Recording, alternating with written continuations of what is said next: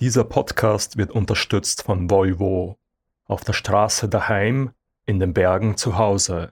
Der neue Volvo XC60 mit Allradantrieb und Google Assistant.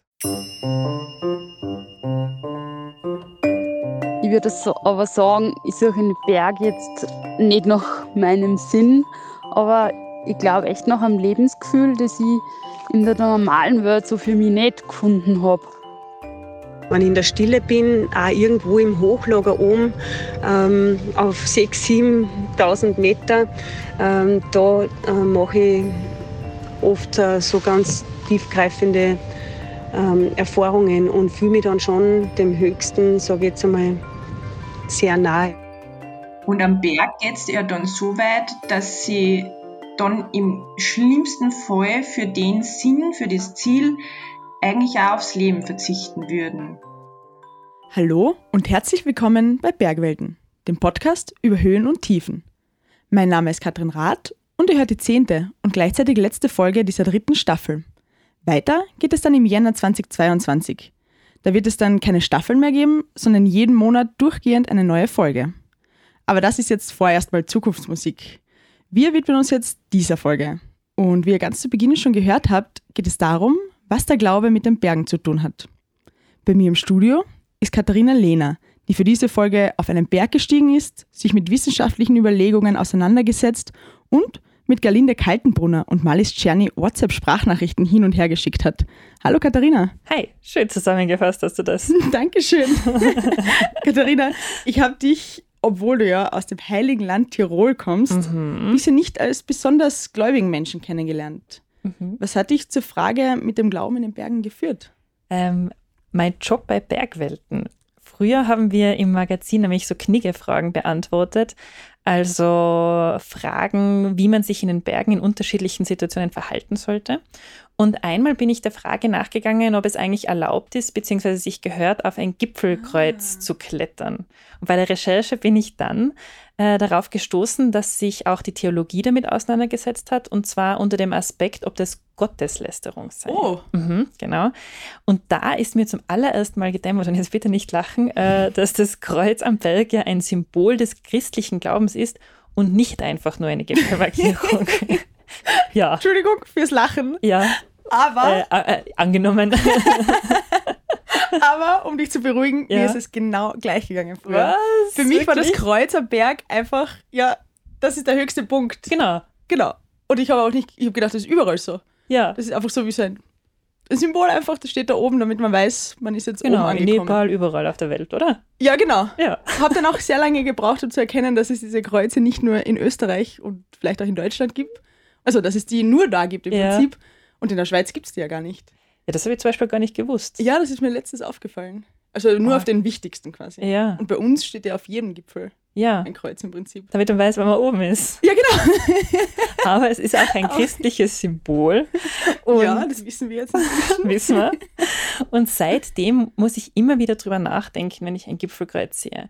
Und wenn ich Gebetspfannen auf Berghütten sehe oder Steinmännchen, weil die haben nämlich auch teilweise was mit dem Glauben zu ah, tun. Ah, wirklich? Mhm. Das wusste ich nicht. Und das Nachdenken hat mich schlussendlich zur Frage geführt, welche Verbindung gibt es zwischen den Bergen und dem Glauben? Und, wenn ich jetzt noch ein bisschen spoilern darf? Mm, wenn es unbedingt sein muss. Ein bisschen. Auch die Frage, ist das Bergsteigen an sich eine Religion? Ah, sehr mhm. spannend. Das interessiert mich jetzt, in welche Richtung das gehen wird. Mhm. Gerne gespannt sein. Die Geschichte geht natürlich bei einer kleinen Bergtour los. Das finde ich gut. Der Weg auf die Gratelspitze im Tiroler Alpachtal ist ganz schön steil. Wenn man direkt aus dem Ort losgeht, geht es zuerst quer über eine Wiese, dann in den Wald hinein, auf einen kleinen Steig über Wurzeln an Bäumen vorbei, dann wird das Grün langsam weniger und durch den Wald erblickt man den Fels. Ich schaue auf meine Pulsuhr. 400 Höhenmeter in den letzten 40 Minuten. Der Puls durchschnittlich bei 127 und maximal bei 170. Teilweise schlägt das Herz also schon bis zum Hals und der Schweiß rinnt. Denn ganz kühl ist es heute auch nicht. Noch 270 Höhenmeter bis zum Gipfel. Wie immer die leise Frage, warum genau mache ich das nochmal? Mich freiwillig anzustrengen? Doch der Glaube daran, dass die Antwort ganz oben wartet, lässt die Beine wie immer weitergehen. Oben betritt man eine grasbewachsene Kuppe, geht auf den Felsgipfel zu und steigt einmal, zweimal, dreimal nach oben. Geschafft. Der Gipfel des Alpbacher Aussichtsberges. Und das Gipfelkreuz. Gratelspitz, Herz Jesu Feuer, ist auf einem runden Holzschild eingeschnitzt, das ungefähr auf Augenhöhe auf dem Kreuz angebracht ist. In der Mitte des Schildes ein brennendes Herz in Rot vor einem braunen Berg und ein goldenes Kreuz auf blauem Himmel darüber. Neben dem Schild hängt etwas, das auch einmal bunt war. Tibetische Gebetsfahnen. Dem buddhistischen Glauben nach tragen sie die Gebete in den Wind. Und zwar, indem sie bis zur vollständigen Verwitterung dem Wind ausgesetzt werden. Diese Stoffstückchen hier haben ihren Dienst also fast getan. Was das alles mit dem Glauben und den Bergen zu tun hat? Viel mehr als das Offensichtliche. Es geht nicht nur um die Symbole hier am Berg, sondern auch darum, was der Berg für die Menschen bedeutet. In vielen Kulturen und Religionen vor uns war er Zeichen für das Göttliche. Es geht auch um den Aufstieg, der ein Sinnbild sein kann für die schrittweise Entwicklung und Verbesserung des Selbst. Und dann geht es auch um das Bergsteigen und Wandern an sich, das viel mehr mit Religion zu tun hat, als man meint. In drei Kapiteln schauen wir uns die Sache jetzt genauer an. Den Berg, die moderne Glaubensvorstellung und das Bergsteigen als Religionsersatz. Und dann kehren wir wieder zurück auf den Gipfel der Kratelspitze.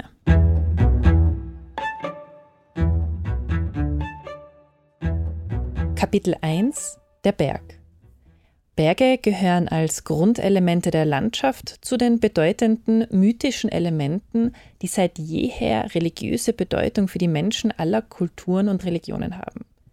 Diesen Satz liest man in einer wissenschaftlichen Arbeit, die die Analogien, also die Ähnlichkeiten zwischen Bergsteigen und Religion untersucht.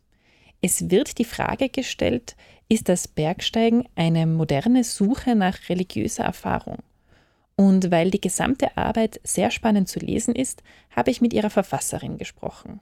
Hallo, mein Name ist Irene Herzog. Ich wohne in Maishofen und ich habe eben Religionswissenschaften studiert und ich habe Romanistik auch noch studiert in Graz und war dann nach dem Studium tätig in Stuttgart an der Uni im Bereich Literaturwissenschaft und habe da jetzt an einem Projekt gearbeitet und jetzt bin ich dabei, dass ich mein Doktorat anschließe. Und dadurch, dass ich in Pinzgau wohne, ist das Thema eigentlich präsent, also die Berge sind präsent. Ich selber komme aus einer Familie, wo das eigentlich viel Thema ist. Und ich war dann eigentlich immer in den Ferien, habe ich gearbeitet auf der Berliner Hütte im Zillertal. Auf jeden Fall war das für mich sehr prägend. Also ich war da, glaube ich, seit ich 16 war, ich glaube 8 Sommer oder so. Und da bin ich in Kontakt mit vielen Bergsteiger gekommen. Und da habe ich irgendwie den Eindruck gewonnen, dass die irgendwie speziell sind. Oder dass da einer dabei sind, wo ich so das Gefühl gehabt habe, wenn ich mit denen rede oder wenn ich die anschaue, dann erinnern mich die teilweise an so Leute, Mönche ist jetzt übertrieben, aber einfach an Leute, die irgendwie so, irgendwie so das Innere gefunden haben. So. Und da bin ich eigentlich auf das gekommen, dass da eine Verbindung ist. Ich habe zum Beispiel einen Peter Habeler da oft getroffen und dann ein paar Mal das Glück gehabt, dass ich mit ihm reden habe können. Und da ist mir aufgekommen, dass da irgendwie mehr dahinter ist, als nur auf die Berg aufgehen und die bezwingen. Zu den Bergsteigerinnen und Bergsteigern kommen wir später noch. Doch als erstes sprechen wir über den Berg an sich. Der hat in seiner Mächtigkeit nämlich das Denken der Menschen seit jeher beeinflusst. Wenn man jetzt nur den Berg anschaut, seine Morphologie, wie er ausschaut, dann ist das allein schon, ähm, glaube ich, für den Menschen voll beeindruckend gewesen. Und das hat das Denken, glaube ich, geprägt.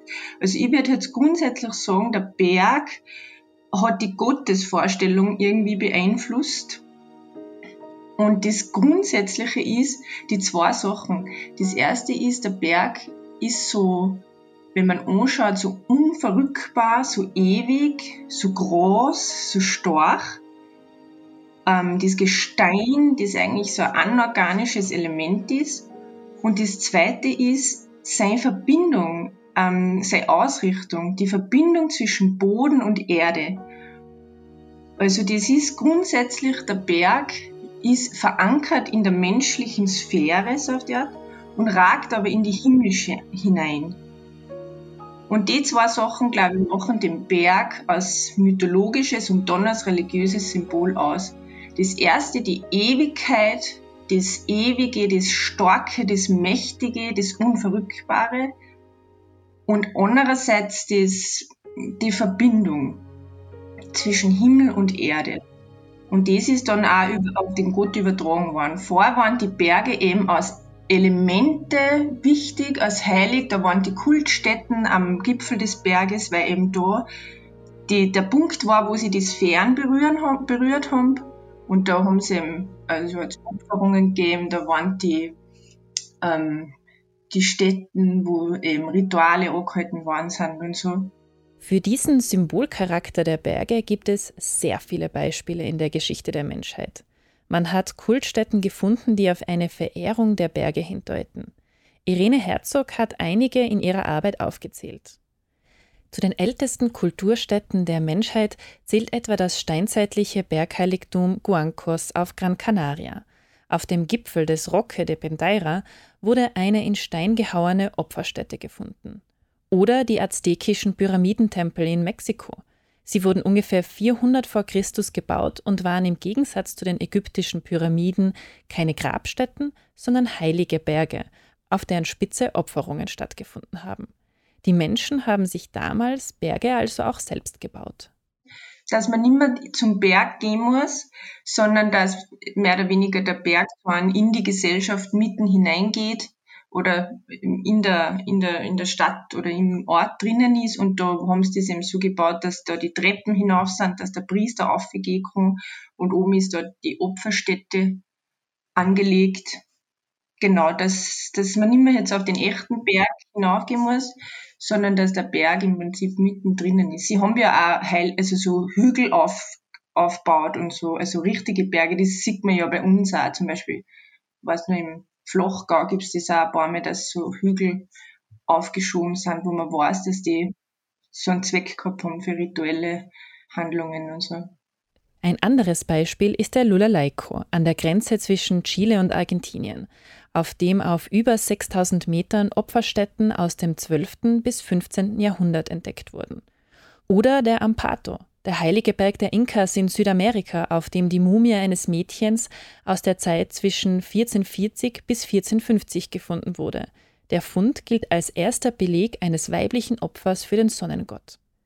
Die Vorstellung, was genau auf den Bergen passiert, hat sich natürlich geändert im Laufe der Menschheitsgeschichte.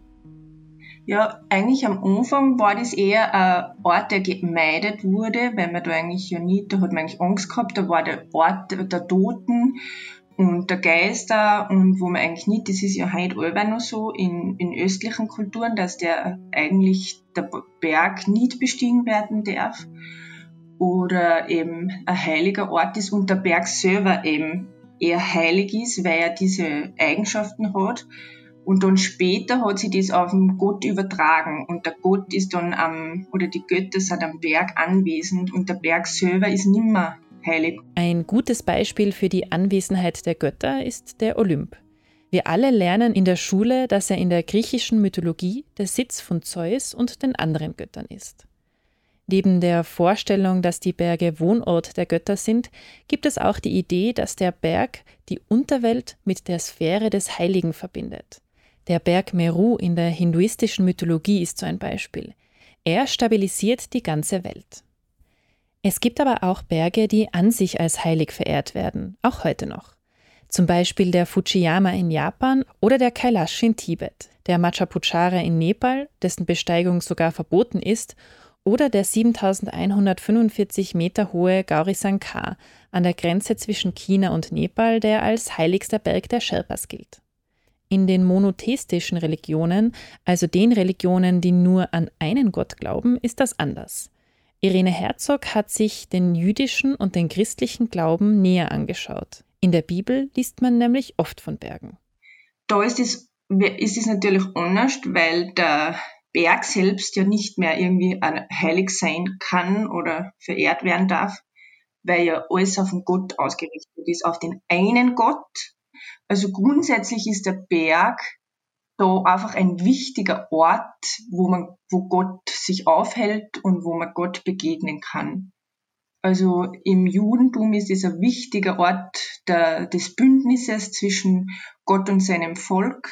Da ist immer nur die Idee drinnen, dass der Gipfel die Verbindung zwischen oben und unten ist oder Ort der Verbindung. Das ist da nur drinnen. Wichtig ist aber, dass sich an diesem Ort Gott den Menschen da offenbart. Eines der bekanntesten Beispiele ist sicher der Berg Sinai, auf dem Gott Moses seine Gesetze offenbart, die zehn Gebote. Ja, wenn man sich jetzt zum Beispiel anschaut, wo Mose die Gesetze äh, erhält vom, von Gott. Da ist es begleitet von Gewitter, von Blitz, da ist Nebel rund um den Berg. Da ist also vor allem der Aspekt der Höhe und der Mächtigkeit Gottes, was da im Zentrum steht und was da mit dem Berg verbunden ist.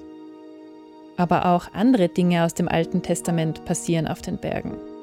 Das erste Bündnis zwischen Abraham und Gott, der seinen Sohn Isaac opfern möchte, das ist auch auf einem Berg. Also da ist auch die Vorstellung grundsätzlich nur drinnen, dass der Berg ein Ort der Opferung ist. Und, aber wichtig ist trotzdem fürs Judentum, dass Gott da an diesem Ort einfach ähm, sich den Menschen zeigt und sein Bündnis mit ihnen eingeht. Also da ist der Berg im Prinzip nur ein wichtiger Ort, der eine wichtige Symbolik hat, dass er erhaben ist und oben ist. Also Gott näher. Später im Neuen Testament, als Jesus auf den Plan tritt, ändert sich die Vorstellung des Berges noch einmal. Die Beziehung wird eine persönlichere. Da hat man den Eindruck oder habe ich den Eindruck, dass da auf die, der Ort des Berges äh, schon ein bisschen mehr so der Ort wird als Rückzug, Rückzugsort, als Ort des Gebetes. Jesus geht öfters oft an verschiedenen Stellen an, auf den Berg und betet und hat da mehr oder weniger eine persönliche Beziehung zu dem einen Gott. Und auch zum Beispiel wird er ja da verklärt auf dem Berg, wo es dann schon eher nicht mehr jetzt nur um die Mächtigkeit Gottes geht, der sie da voll zeigt äh, und seine Gesetze offenbart, was ja dann, was ja nur im Judentum so wichtig ist, was ja im Christentum dann mit die, die Regeln und so nimmer von Bedeutung sind, so groß. Und da hat man, da geht's, glaube ich, schon in die Richtung, dass dann eher die Erfahrung, die Gotteserfahrung im Zentrum steht. Und in der christlichen Mystik dann später wird ja das dann richtig der Aufstieg auf den Berg ähm, eigentlich symbolisch für die innere Begegnung mit Gott. Der Aufstieg auf den Berg symbolisch für die innere Begegnung mit Gott. Wie sieht das jemand, der beruflich auf Berge steigt? Ich habe Gelinde Kaltenbrunner und Malis Czerny kontaktiert. Zwei Menschen, die sicher ihre Gedanken dazu haben, was es mit der Heiligkeit von Bergen auf sich hat. Kaltenbrunner hat immerhin als erste Frau ohne zusätzlichen Sauerstoff alle 14 Achttausender der Welt bestiegen und Czerny ist auf allen 82 Viertausendern der Alpen gestanden. Das sind viele Gipfelkreuze und viele Gebetsfahnen. Da die beiden ständig unterwegs sind, haben wir uns Sprachnachrichten hin und her geschickt. Hi Galinde, meine erste Frage wäre mal einfach nur so zur Einordnung. Was machst du gerade? Du warst mit Yoga beschäftigt, oder? Zu deiner ersten Frage, was ich gerade mache. Also jetzt gerade, aktuell bin ich am Weg zum Ortler äh, mit Bergwelten. Da freue ich mich wirklich sehr drauf, mit lieben Menschen unterwegs zu sein, um den Ortler zu besteigen. Und gestern spät abends bin ich dann heimgekommen von der Intensiv-Yoga-Lehrer-Ausbildungswoche. Ich habe ähm, ja, äh, das Privileg, dass ich da in der Ausbildung mitwirken darf. Und das ist eine Aufgabe, die mich wirklich sehr, sehr bereichert. Äh, mit Menschen, die wirklich äh, in ihrem Leben was zum Positiven verändern möchten oder noch mehr in ihre Kraft kommen möchten oder vielleicht gewisse Muster auflösen möchten, Yoga ins tägliche Leben zu integrieren und dann auch weiterzugeben, um sie dort zu begleiten und da vielleicht ein wenig zu unterstützen, das ist echt äh, was sehr, sehr Schönes. Ja, und immer wieder habe ich auch äh, die Zeit und die Möglichkeit, beim Klettern unterwegs zu sein und auch das ähm, erfüllt mich gerade sehr. Also da immer wieder am Föß äh, ja, ein paar Seilingen zu klettern. Jetzt die letzten Tage eher mehr in der Boulderhalle, weil es einfach immer ziemlich geregnet hat. Aber wenn ich dann ein paar Stunden frei habe, dann gehe ich eben zum Bouldern. Genau, das ist das, was ich im Moment hauptsächlich tue. Hi Marlies, kommst du gerade vom Berg? Gehst du auf den Berg rauf? Äh, was, was steht an bei dir? Ja, wir sind gerade zurück in Oberösterreich. Gestern war ich am Großvenediger äh, mit Wolfgang Fasching. Das war voll die schöne Tour über den Nordgrat. Der war sehr winterlich, was dann durchaus gleich spannender ist. Und ja, war mega, mega schön. Ja, jetzt sind wir gerade zurück in Oberösterreich und ich freue mich einfach voll, wieder da ein bisschen Zeit in die Hausberge zu verbringen. Jetzt waren wir voriges Wochenende schon mal im Totengebirge klettern und ja, Die erste Frage nach der Frage, wo die beiden gerade unterwegs sind, die mich interessiert hat, war, was sie fühlen, wenn sie einen Berg sehen. Wenn ich einen Berg sehe, ähm, versuche ich mich immer erst einmal mit dem Berg zu verbinden, einzuspüren, wie wirkt der auf mich, äh, was, was macht der mit meinem Innersten.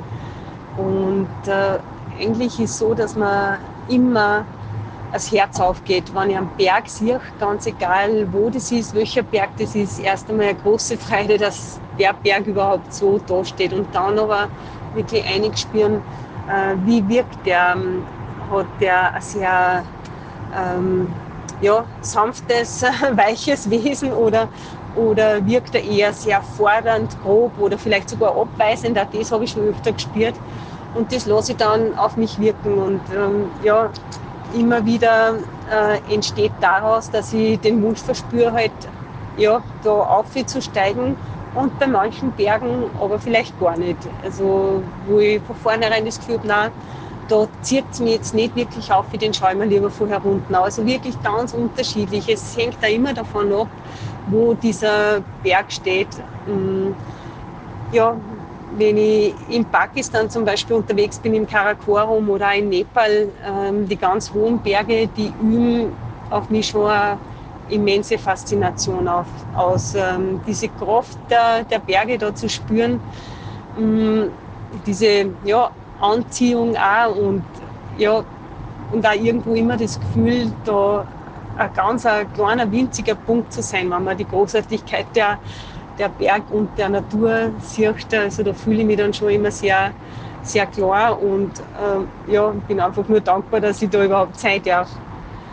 Also Gefühle zu den Bergen sind ganz unterschiedlich, mhm. aber oft sehr, sehr, sehr kraftvoll. Spannend ist, dass Malis Czerny sich ganz ähnlich fühlt. Ja, und wenn ich einen Berg sehe, vor allem an Schön, da geht mir einfach immer das Herz auf ich bin da irgendwie fasziniert von dem, was die Natur da geschaffen hat, spüre die Kraft, bin da irgendwie berührt und ja, wäre da echt ganz demütig, gerade wenn das vielleicht eine abweisende Felswand oder sonst was ist, da habe ich mega Respekt davor, aber ja, fühle mich ja echt so in den Bann gezogen. Und ja, genau, das ist glaube ich so echt so ein erstes Gefühl von den Berg. Ja, und in die Berg fühle ich mich daheim, gut aufgehoben und ja, weiß, dass ich mich da selber einfach spüren kann und spüren darf und das finde ich echt ein voll ein schönes Gefühl. Das Herz geht auf, Demut, das Wesen des Berges, sehr ähnliche Antworten von zwei Menschen, die eigentlich sehr unterschiedliche Vorstellungen von Glauben haben. Und damit geht es nach einer kurzen Werbepause weiter. Wie ein Smartphone. Nur größer, intelligenter Außen und innen. Hey Google. Konnektivität? Noch smarter mit Google Assistant. Parken? Noch smarter mit 360-Grad-Kamera. Sound? Noch smarter mit Bowers und Wilkins Soundsystem. Laden? Noch smarter. Sicherheit? Noch smarter. Bremsen? Noch smarter. Einfach smarter. Der neue Volvo XC60 mit Google Assistant. Jetzt im attraktiven Leasing. Mehr auf volvocars.at.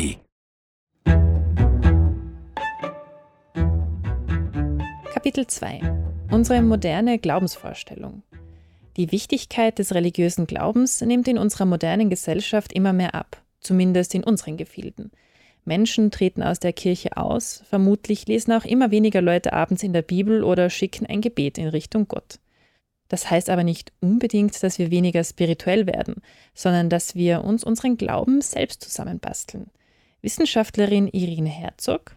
Das ist heute so die Beobachtung der, der Religionssoziologen und der Forschung, dass das halt momentan so ist oder dass sich das entwickelt hat, dadurch, dass die Institutionen, also bei uns namentlich die kirchlichen Institutionen einfach einen Einfluss verlieren und ähm, nicht nur das, sondern gleichzeitig hat der Mensch einfach so viel Zugang zu unterschiedlichen Traditionen, zu unterschiedlichen Sachen und der Mensch ist auf der Suche und kann halt da aus verschiedenen religiösen Versatzstücken ähm, auswählen. Das ist da fast so ein religiöser Markt, wie das oft genannt wird, dass eigentlich die Kirche, sagen wir es einmal so, ein Angebot unter vielen ist und da kann man sich das so ein bisschen auswählen und die Menschen heute anscheinend ähm, basteln sie das selber zusammen. Also zum Beispiel äh, glauben sie vielleicht an die Reinkarnation und äh, gehen aber trotzdem in die Kirche oder feiern Weihnachten und haben das Christkind. Das sind jetzt ganz banale Beispiele, dass man einfach aus jeder Tradition oder Religion das heraussucht, was einen anspricht, was für einen selber passt und sie das dann zusammenbastelt. Ich habe vorher ja schon erwähnt, dass die beiden Bergsteigerinnen Gelinde Kaltenbrunner und Marlies Czerny eher unterschiedliche Zugänge zum Thema Glauben haben. Gibt es für dich auch eine religiöse Komponente des Bergsteigens und oder Glaubenskomponente des Bergsteigens und praktizierst du einen bestimmten Glauben oder hast du dir so eine eigene Glaubensidee zusammengebastelt? Meine Glaubensidee zu beschreiben, ist gar nicht äh, so einfach. Ähm, ich bin ja römisch-katholisch erzogen worden, habe auch meine ersten Bergtouren mit dem Pfarrer aus der Gemeinde unternommen, ein katholischer Priester und war da schon erst einmal geprägt vom rein katholischen Glauben. Ähm, was ich vor allem mitgenommen habe aus dieser Zeit, sind äh, bei den Bergtouren die Achtsamkeit, äh, die uns der Pfarrer damals wirklich schon in der Kindheit äh, gelehrt hat, wirklich achtsam und aufmerksam zu sein und wirklich äh, offen sein mit allen Sinnen und wahrzunehmen, äh, was da am Wegesrand ist. Also das hat er immer und immer wieder betont und das ist das, was da auch ganz stark hängen geblieben ist. Bin dann schon in relativ jungen Jahren, sage ich jetzt einmal, auch mit anderen Kulturen und Religionen in Kontakt gekommen. War ja dann das erste Mal weiter weg in, in Pakistan mit dem muslimischen Glauben in Kontakt gewesen und in weiterer Folge dann auch mit Buddhismus und Hinduismus in Nepal und in Tibet. Und irgendwie habe ich schon sehr bald verstanden, dass im Kern eigentlich äh, alle im tiefsten, innersten an der Wurzel das Gleiche wollen, nämlich einen, einen friedvollen, liebevollen, mitfühlenden Umgang untereinander. Und so hat sich für mich da eigentlich ja was ganz Eigenes entwickelt. Ähm, von allen ein bisschen was und ich weiß jetzt nicht, ich würde ihm gar keinen Namen geben, aber ähm, ich habe mehr und mehr verspürt, wenn ich auf den Bergen war und vor allem an den hohen Bergen, weil es ja doch einfach noch mehr eine andere Dimension ist, ähm, so ja, irgendwo dem Göttlichen sehr nahe zu sein. Das klingt so ein bisschen ja, sonderbar. Oder ich glaube, äh, dass da vielleicht viele Menschen nur wenig damit anfangen können. Aber ähm, für mich war durch die Ausgesetztheit, durch die extreme Kälte, äh, durch das ganz weit oben zu sein und ganz wenig äh, nur zu haben oder nur ganz wenig eigentlich zu brauchen, hat dazu geführt, dass ich mich mehr und mehr ähm, ja, dieser höheren Kraft, äh, die sehr, sehr spürbar ist für mich, zu öffnen. Und äh, mit dieser inneren Öffnung, das ganz äh, arge Stillwerden und da eintauchen und verbinden mit dem Berg und äh, mit dem großen Ganzen, das hat dazu geführt, dass ich wirklich so, ähm, ja, so ganz tiefgreifende Erfahrungen machen habe dürfen. Und ähm, ich kann gar nicht sagen, äh, dass sie da bestimmte Religion äh, verfolgt, ganz und gar nicht, sondern mh, mm, dass ich einfach in der Natur, in die Berg ähm, äh, eine ganz starke göttliche Kraft wahrnehme und, und auch verspüre. Und ja, äh, ich glaube, ähm, für mich sind vorrangige Werte auf jeden Fall äh, Achtsamkeit und, und Mitgefühl und ein liebevoller Umgang miteinander. Und ich glaube, ähm, ja, das ist das, was für mich im Vordergrund steht, verbunden mit äh, unendlicher Dankbarkeit, dass ich das alles, was ich erfahre und erleben darf, nicht nur das Gute, das Positive, sondern auch die vielen Rückschläge, die ich erfahren habe dürfen, dass ich ähm, ja, daran erwachsen habe dürfen. Das, das erfüllt mich sehr und lässt mich sehr dankbar sein. Als ich Malis Czerny gefragt habe, ob sie mit mir über das Thema Berge und Glaube sprechen möchte, hat sie mir zurückgeschrieben, als Tochter eines Kirchenwirts, die immer vom Sound der Kirchenglocken in den Schlaf gewogen wurde, ist das schon meine größte persönliche geistliche Verbindung mit dem religiösen Glauben. Trotzdem habe ich sie gefragt, was sie so glaubt. Ich würde sagen, ich selber praktiziere keinen bestimmten Glauben und würde mich jetzt auch nicht als besonders spirituell bezeichnen. Aber ich habe schon so dieses Urvertrauen ins Leben, das immer weitergeht und immer gut kommt.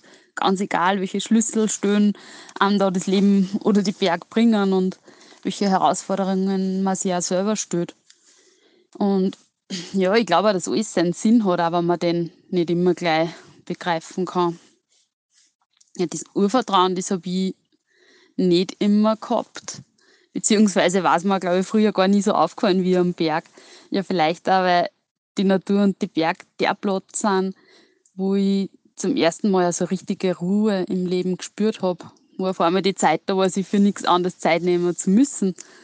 Und ja, wo ich, glaube ich, auch echt das erste Mal für mich so das Gefühl gehabt habe, dass das der Platz ist, wo ich mir selber hören und spüren darf. Und ich glaube, dass man sich nirgends so gut weiterentwickeln darf wie am Berg. Also echt langsam, Schritt für Schritt und da gehen einem halt auch die Perspektiven nie aus. Ich glaube, dass ich echt auch deshalb so die Sonnenauf- und Untergänge so gern mag, weil da drin so viel Urkraft und Urvertrauen steckt, dass es halt immer weitergeht und auch wenn es mal finster wird. Also das sind für mich echt immer so ganz besondere Momente, wo ich einfach nur da stehe und staune und ja, wo ich halt echt jeden Moment in mir aufsaugen probiere. Und ja, wenn ich so drüber nachdenke, haben die Berge vielleicht doch mehr Spirituelles für mich, als ich bisher glaubt habe. Was beide Vorstellungen gemeinsam haben, eine Konzentration auf das Erleben, Wahrnehmen, Spüren und somit auch die Reaktion des eigenen Körpers und die des Geistes in bestimmten Situationen. Irene Herzog sagt dazu aus wissenschaftlicher Perspektive, der Körper hat ganz eine zentrale Bedeutung. Äh, habe ich das Gefühl, und das ist habe ich eben da auch in der Forschung so, ist die These, dass der Sport ja auch viel mehr an Bedeutung ähm, gewinnt. Das ist natürlich alles unter dem, unter der Perspektive, dass man das alles entgrenzt betrachtet, dass das alles weiter gefasst wird. Also Religion eine moderne Vorstellung von Religion ist es eben, dass, dass Kultur und Religion sich überschneidet, dass im Endeffekt dann ganz schwierig wird, dass man das auch wirklich alles angrenzt, vor allem Kultur ähm, und Religion. Genau, aber dann ist das alles, was an, was an gut wie Sie sagen, habe ich den Eindruck, das Erleben, das Erfahren ist ganz zentral in der, in der Hinsicht wie Sie sagen, dass es gut tut, dass man sich gut fühlt, um das geht es, das, das Empfinden, das Fühlen. In ihrer Arbeit schreibt sie weiter. Der Trend ergibt sich als Reaktion einer grundsätzlichen Entkörperlichung der Gesellschaft. Viele Menschen erleben heute, dass ihr Verhältnis zum Körper gestört ist. Technik, Verkehrs- und Kommunikationsmittel haben zur Folge, dass körperliche Bewegung aus dem Alltag verdrängt wird. Was nicht mehr selbstverständlich ist, kann nun über spezielle Konzentration auf den Körper erfahren werden. Der Körper wird also zum Symbol eines guten Lebens und selbst mit religiöser Bedeutung aufgeladen. Die Suche nach einem Sinn und einer Identität geht heute oft über den Körper. Fassen wir zusammen. Wir haben von den Bergen als Orte gehört, die eine gewisse Erhabenheit ausstrahlen, die im Menschen irgendwie Demut auslösen. Wir haben gehört, dass es eine eher entgrenzte Vorstellung von Religion gibt in der heutigen Zeit. Viele Menschen basteln sich ihren Glauben selbst zusammen, anstatt sich an die alten Institutionen zu wenden. Und wir haben gerade gehört, dass der Körper und das körperliche Erfahren mehr an Bedeutung gewinnt. Das bringt uns zu Kapitel 3. Das Bergsteigen als Religionsersatz. Die große Frage ist, geht uns als Menschen der Glaube und die klassische Religion so ab, dass manche von uns am Berg nach Antworten auf die großen Fragen des Lebens suchen oder nach transzendenten Erfahrungen, also Erfahrungen, die unsere normale Sinneswahrnehmung übersteigen und darauf hindeuten, dass es mehr gibt, als wir wissen? Diese Frage habe ich auch Galinde Kaltenbrunner gestellt. Und diese transzendenten Erfahrungen, äh, die sind nach und nach kommen. Ich habe gespürt, je mehr ich mich verbinde mit dem Berg und mit der Natur, ähm, desto mehr ja, habe ich mich auch geöffnet für transzendente Erfahrungen. Aber das, muss ich sagen, habe ich nicht bewusst angesteuert, sondern das ist einfach passiert ähm, beim Kommunizieren mit dem Berg. Das klingt ein bisschen sonderbar, wahrscheinlich für viele, aber äh, durch, durch das, äh, mich wirklich zu verbinden mit dem, was da ist und äh, gar nicht viel in dem Moment über anderes nachzudenken oder gar nicht, das alles andere außen vor zu lassen, sondern nur die Verbindung mit dem Berg zu spüren, hm, hat dazu geführt, äh, dass ich mehr und mehr eben so Erfahrungen machen habe dürfen,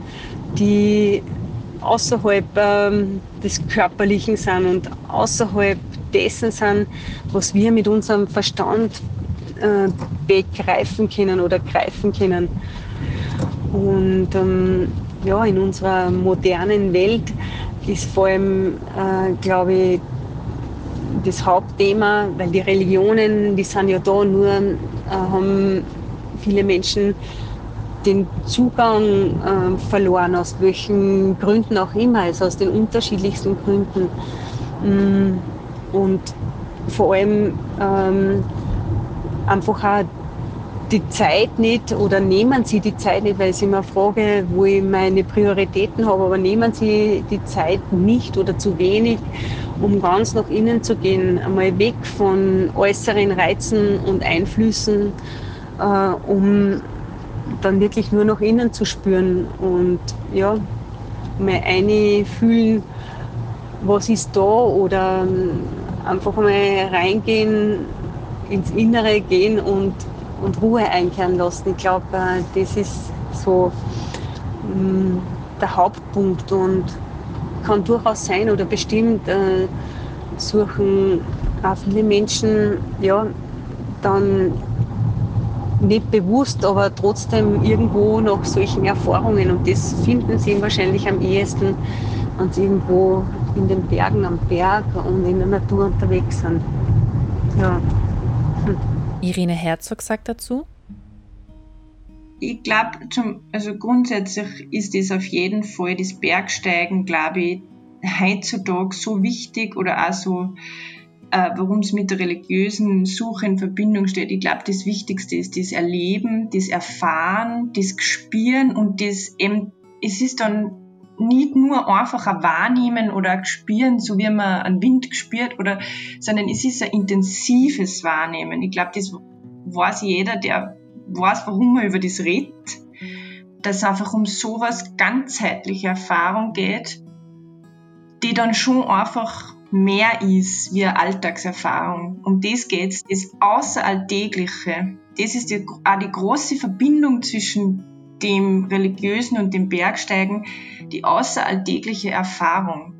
Dass man eine Erfahrung macht, die einfach das Existenzielle berührt, das Innere berührt und bedeutend ist da äh, in der Erlebnispsychologie sagen sie das, dass wichtig ist für intensives Erleben ist der Faktor T, also Zeit. Und dieser Faktor, glaube ich, ist jetzt in der normalen Gesellschaft ein bisschen, wie sollte man das sagen, es ist alles eher hekt, man hat keine Zeit. Und wenn man auf den Berg geht, da geht man langsam, da muss man langsam gehen, Schritt für Schritt. Da, kann man, da muss man atmen, wenn es steil wird. Da ist der Atem das, der einen Ton gibt. Und ich glaube, das ist das, das Bedeutende an dem Bergsteigen, dass man in den Rhythmus der Natur zurückkommt, in den menschlichen Rhythmus.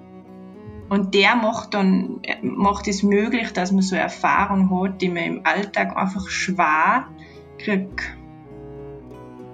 Das ist etwas, das man bei Bergsteigerinnen und Bergsteigern ganz oft hört. Dass sie etwas suchen oder sich etwas aussetzen wollen, das sie im Alltag nicht erfahren. Seien wir uns ehrlich, wenn man einem normalen Job nachgeht, also plus minus 40 Stunden pro Woche arbeitet, plus An- und Abreise zur Arbeitsstelle, daheim den Haushalt erledigt, sich um die Familie kümmert, organisatorisches rund ums Leben erledigt, sich abends beim Fernsehen entspannt, dann bleibt nicht so viel Zeit für ganz viel anderes. Vielleicht am wenigsten dafür, über das Leben als großes Ganzes nachzudenken. Das Leben von Marlies Czerny ist an sich zwar schon nicht so durchschnittlich, sie lebt gemeinsam mit ihrem Freund in einem ausgebauten Bus, doch auch für sie ist das, was sie am Berg erlebt, etwas Besonderes. Ich würde aber sagen, ich suche den Berg jetzt nicht nach meinem Sinn, aber ich glaube echt nach einem Lebensgefühl, das ich in der normalen Welt so für mich nicht gefunden habe. Ähm, wobei halt für mich der Berg ganz stark zum Tal gehört, das Aufbrechen genauso wie es Heimkommen. Darum würde ich das auch einheitlich sehen.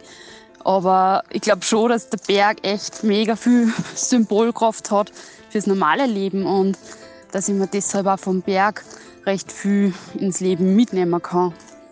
Ja, die Berg, die gehen mir auch im Leben halt weil ich weiß, dass am Berg nicht immer die Sonne scheint, dass die Verhältnisse ganz schlecht sein können und dass halt auch echt einmal zach wird.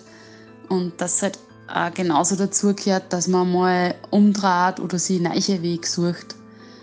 Ja, und gerade wenn es mir mal nicht so gut geht, probiere ich, dass ich mir das auch ganz bewusst vor Augen führe und dass ich da wieder Kraft finde, weil ich einfach auch weiß, dass es immer weitergeht. Und auch wenn es nicht gleich wieder nach oben oder aufwärts geht, es geht weiter. Und ja, und sich darauf zu fokussieren und einfach auf den nächsten Schritt, das lernt einem schon recht stark der Berg. Ja, und die Berg, die habe ich aber auch als Sinnbild vor Augen, wenn es einmal richtig gut geht. Dann weiß ich das halt einfach auch nur viel mehr zu schätzen, wenn man jetzt einmal von Gipfel ist und weiß, das hat man halt nicht ewig. Und probiere halt solche Momente dann auch echt nur viel mehr abzuspeichern. Ja, und so glaube ich, dass halt der Berg ganz neue Perspektiven öffnen kann aufs Leben. Ja, genau solche, die man halt nicht erkennt, wenn man mittendrin steckt und wenn sich halt so dieses Alltagskarussell dreht. Religion ist ein Sinnsystem, also ein System, das Bedeutung gibt und verwaltet. Im Glauben gibt es Ziele, Regeln, Empfehlungen, ein Nachdenken über die Bedeutung des Lebens. Ganz ähnlich ist es beim Bergsteigen. Man kann es auch als Sinnsystem bezeichnen. Irene Herzog beschreibt es in ihrer Arbeit so. Beide Systeme liefern dem Individuum einen Sinn und gleichzeitig geben sie einen Weg vor, damit man dem Sinn näher kommen oder ihn erreichen kann. Man arbeitet auf das Ziel hin, von dem man sich ein gewisses Heil erwartet. Und obwohl das Ziel oft in weiter Ferne liegt, hat man dadurch den Ansporn, sich anzustrengen. Dafür ist es natürlich wichtig, dass man an den Sinn glaubt, den dieses System vorgibt. Was sind nun also die Gemeinsamkeiten zwischen der Religion und dem Bergsport? Irene Herzog zählt in ihrer wissenschaftlichen Arbeit einige Punkte auf. Die meiner Meinung nach spannendsten sieben Punkte sind folgende. Erstens, es werden Gefühle der Außeralltäglichkeit ausgelöst, also Thrill, Kick oder Flow-Erlebnisse. Free Solo oder Extrembesteigungen finden an der Grenze zwischen Leben und Tod statt und können in rauschähnliche Zustände versetzen, ähnlich wie beim Fasten, Beten, Meditieren, Pilgern, die zum Beispiel Körperpraktiken des Glaubens sind. Zweitens. Man tut sich gerne zusammen mit Menschen, die demselben System angehören. Man tut sich vielleicht gerne mit anderen Kletterern zusammen. Vermutlich hat man als Kletterer viele Kletterfreunde. Drittens. Das System wird verteidigt gegen Unverständnis von außen. Der Free-Solo-Kletterer Alex Honnold, das hat man im Film Free Solo gesehen, trifft schon auf Unverständnis, warum er das macht. Warum er glaubt, dass das sein muss. Ähnlich ist es vielleicht beim muslimischen Ramadan, wo für manche auch nicht auf den ersten Blick ersichtlich ist, warum man einen Monat untertags nichts essen sollte. Viertens, und das haben wir vorher schon von Gelinde Kaltenbrunner und Malis Czerny gehört, man fühlt sich durchdrungen von etwas, fühlt ein Außer sich sein, ein Erfülltsein von etwas, das die alltägliche Selbst- und Fremdwahrnehmung übersteigt. Fünftens, das Leben wird auf ein Ziel ausgerichtet und danach strukturiert. In einer extremen Form wird dem Bergsteigen alles untergeordnet und man verzichtet auf ein normales Leben.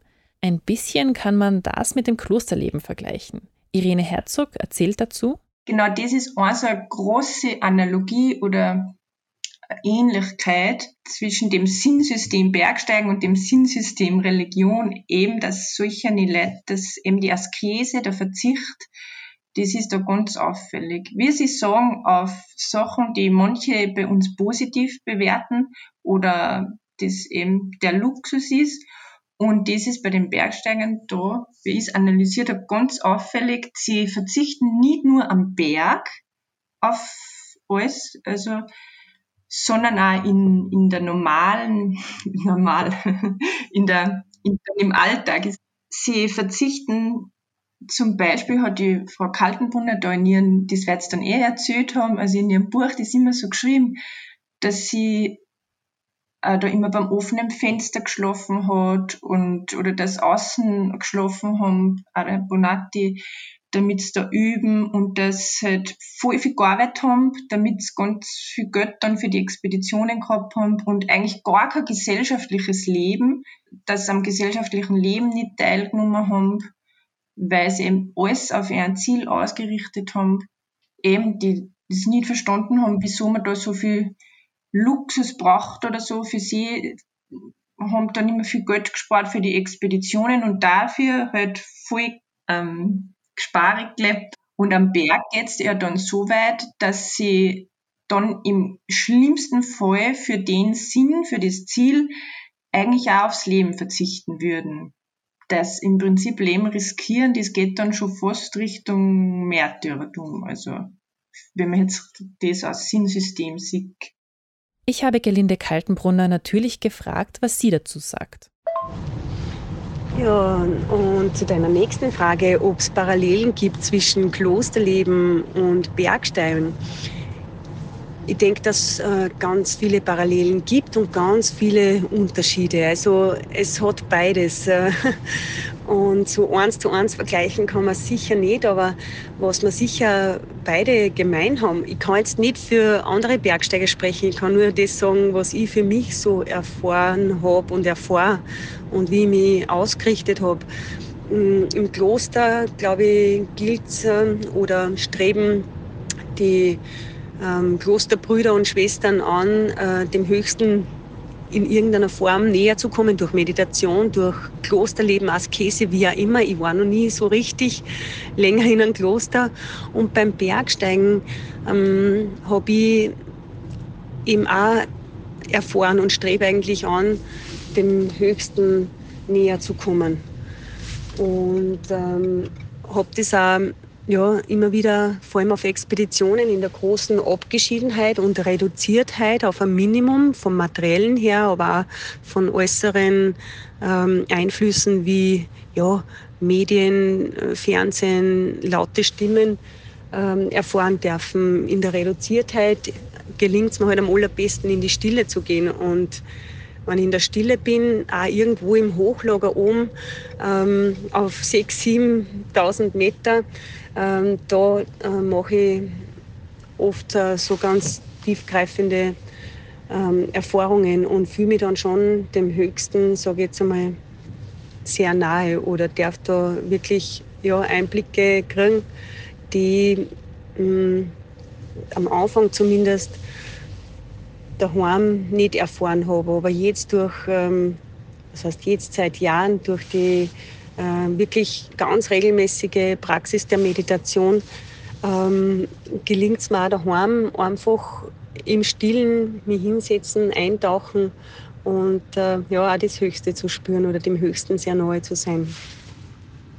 Zwei interessante Ähnlichkeiten habe ich jetzt noch. Und zwar, sechstens, es gibt eine Entwicklung in Stufen.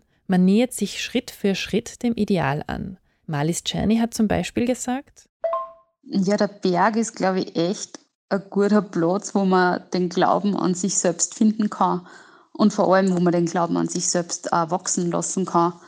Also ich weiß nicht, ob es andere Spielfelder oder Bereiche gibt, wo man sie schrittweise so schön und langsam und behutsam steigern kann.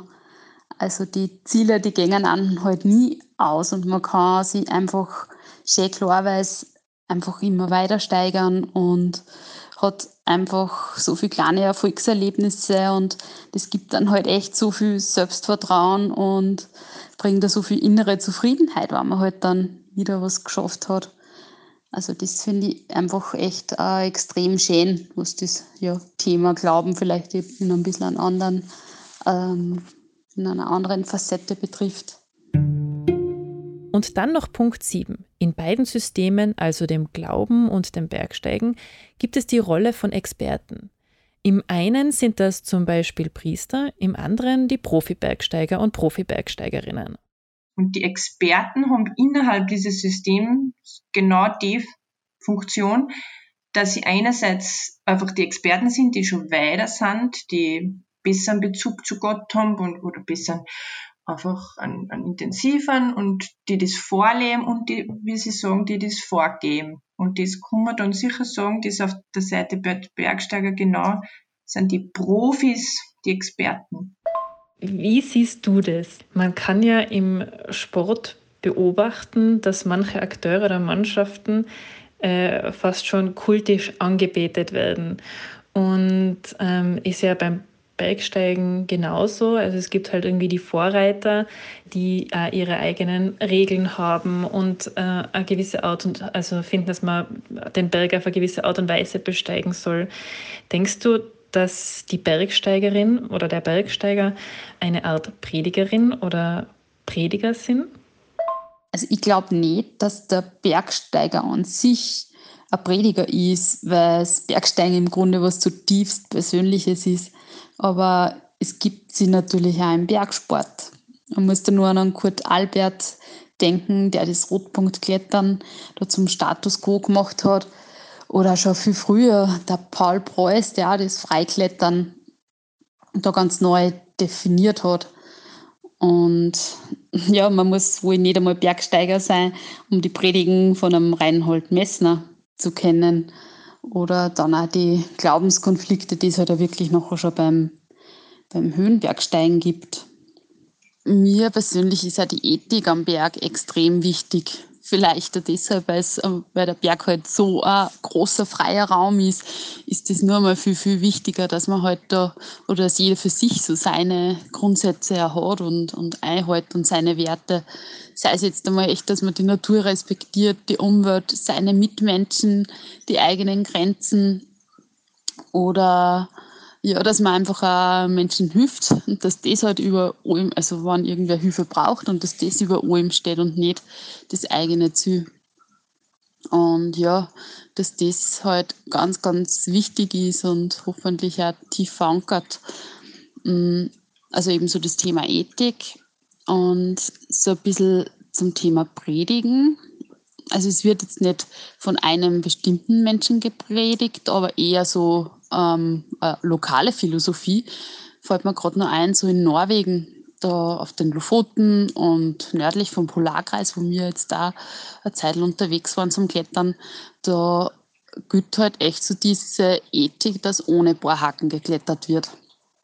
Und das ist dort einfach so und das habe ich eigentlich auch extrem schön gefunden, dass sie dass das dort auch so respektiert wird und ja, dass man halt dort ganz einfach ohne Bohrhaken klettert, keine Spuren hinterlässt, nur mit den eigenen Sicherungsmitteln. Das ja, ist mir da dazu nur eingefallen. Wie gesagt, es gibt noch mehr Punkte, in denen sich Religion und Bergsteigen ähnlich sind. An dieser Stelle belassen wir es bei den sieben. Dass das Bergsteigen an sich eine Religion ist, kann man zwar sagen und denken, aber im wissenschaftlichen Sinne muss man da aufpassen, denn es gibt auch einige Unterschiede. Religion weist ja doch weiter über was hinaus. Es geht da um Transzendenz und um Sachen, die einfach sowas, so die Welt übersteigen. Und ich glaube, da kann man nicht sagen, dass Bergsteigen oder Sport wirklich eine Religion ist. Also die letzten Fragen, Antworten auf die letzten Fragen, richtig philosophisch tiefgreifende Antworten und so, das gibt es nicht. Wenn wir jetzt aber daran denken, was sich Kaltenbrunner und Czerny so aus den Bergen mitnehmen und als Erkenntnisse auf das eigene Leben übertragen, dann könnte man schon meinen, dass sich daraus tiefgreifende Antworten ergeben und ein größerer Blick aufs Leben. Wenn man jetzt Religion ganz modern und ganz entgrenzt betrachtet, geht es sicher. Ähm, und aus einer funktionalistischen Sicht aus, dass Religion, dass diese Funktion einnimmt, in der, in der Gesellschaft eben, dass es einen Sinn gibt oder dass irgendwelche Antworten liefert, dann ist das. Aber es gibt ja keinen ähm, kein Referenzpunkt. Zum Beispiel wie Gott ist ein Re Referenzpunkt, der dahinter liegt, hinter all dem, wo man hinstrebt. Oder das Nirvana oder was auch immer. Und das ist halt bei den Sachen wie Bergsteigen oder Sport jetzt nie so. Der Mensch bleibt immer auf sich selber bezogen. Er transzendiert sich selber und kommt zu ihrem selber und ähm, bleibt in dem egozentrischen oder auf sich selbst bezogenen irgendwie stecken. Das ist ja auch irgendwie das, wie es in meiner Arbeit dann geschrieben habe, was sind die Unterschiede zwischen Bergsteigen oder Religion? Und auch wenn es da viele, viele Analogien oder Ähnlichkeiten gibt, gibt es auch große Unterschiede, was jetzt auch irgendwo eine Kritik sein kann. Wenn man es jetzt aus der christlichen Perspektive sieht oder aus, dann bleibt der Mensch ja immer dann, eben wenn er bei sich selber stecken bleibt, nicht in der Demut, sondern in dem Gegenteiligen. Was zum Beispiel jetzt bei der Galinde Kaltenbrunner, weil ich ja ihr Buch da analysiert habe, schon stark ist, dass da große die ist vor dem Malen, die ist ja grundsätzlich schon am Glauben verankert. Und dann ist das Bergsteigen ein Teil ihrer Religion vielleicht oder ihres Glaubens. Aber wenn ich gar nicht gläubig bin oder so, dann, ja, es ist eine schwierige Frage, ja. Ich glaube, am Schluss muss jede und jeder selbst beantworten, woran sie oder er glaubt wie man auf die Berge schaut, was man mitnimmt von den Anstrengungen des Berges fürs Leben im Tal. Schlussendlich ist jede Glaubensidee eine Idee, die aus den Beobachtungen entsteht, die Menschen lange vor uns gemacht haben, und sie wird weiterentwickelt durch die Erfahrungen und Beobachtungen, die wir heute machen.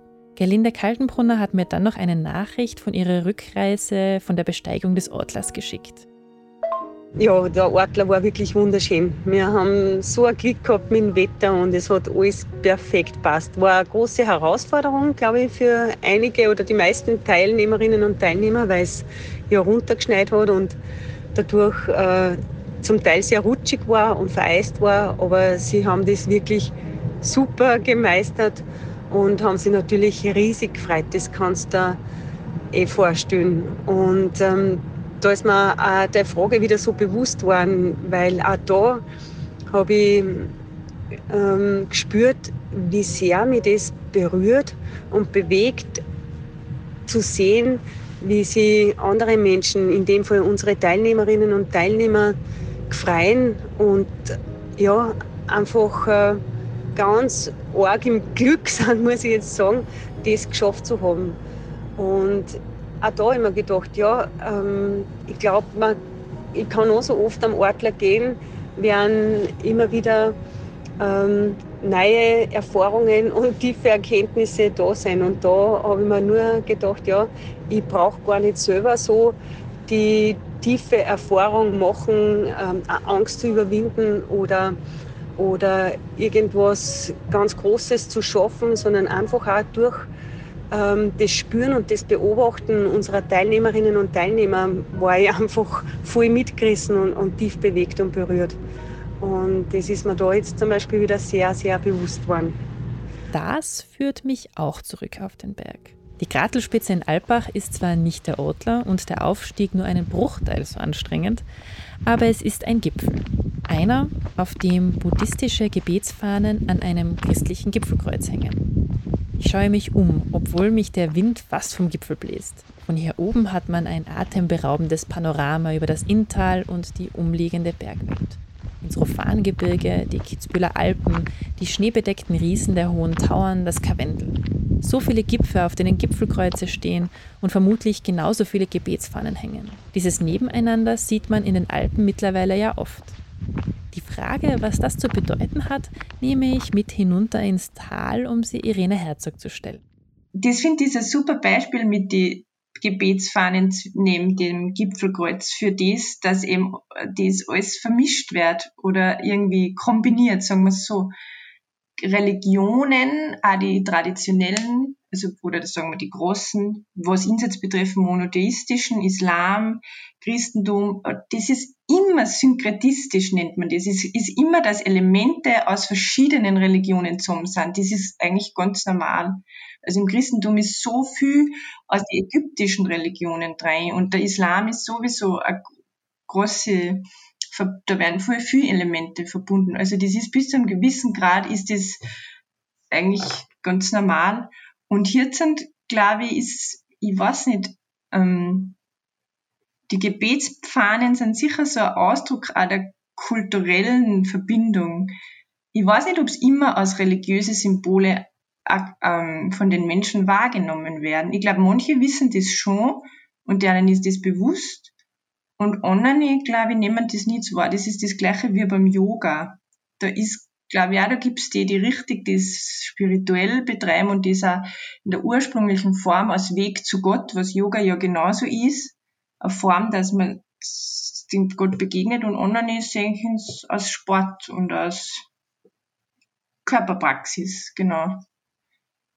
Und ich glaube, wie Sie sagen, dass man manchmal das Gipfelkreuz gar nicht so als religiöses Symbol wahrnimmt, weil man es so gewöhnt ist. Aber für viele hat es sicher auch eine religiöse Bedeutung. Also ich sehe das Kreuz schon als Kreuz. Ja. Natürlich war das Kreuz auch schon vorher ein kosmisches Symbol und ist halt jetzt durchs Christentum vereinnahmt. Ganz zum Schluss hat mich noch interessiert, wie Irene Herzog persönlich die ganze Sache sieht meine Sicht der Dinge ist, so wie ich es schon gesagt habe, wenn ich schon sagen wir, spirituell veranlagt bin oder gläubig bin, dann ist der Weg auf die Berge ein Weg zu Gott, so auf die Art.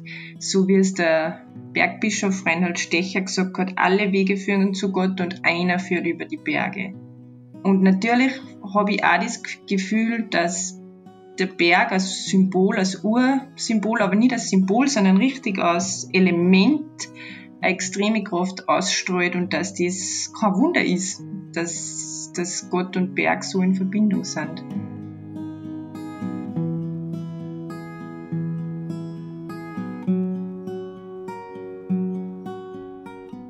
Wow, da waren jetzt einige spannende Ansätze dabei, über die ich so noch nie nachgedacht habe. Ja, so ist es mir auch gegangen, ehrlich gesagt. Und vor allem die wissenschaftliche Arbeit klingt extrem spannend. Kann man die irgendwo lesen? Ja, die heißt Analogien zwischen Bergsteigen und Religion. Bergsteigen als moderne Suche nach religiöser Erfahrung und ist eben von Irene Herzog. In den Shownotes findet sich ein Link dazu. Man kann sie durchlesen, wer möchte. Und in der Arbeit findet man auch viele Punkte, von denen aus man sich weiter mit dem Thema beschäftigen kann. Ich muss sagen, es ist schon unglaublich weitläufig und komplex.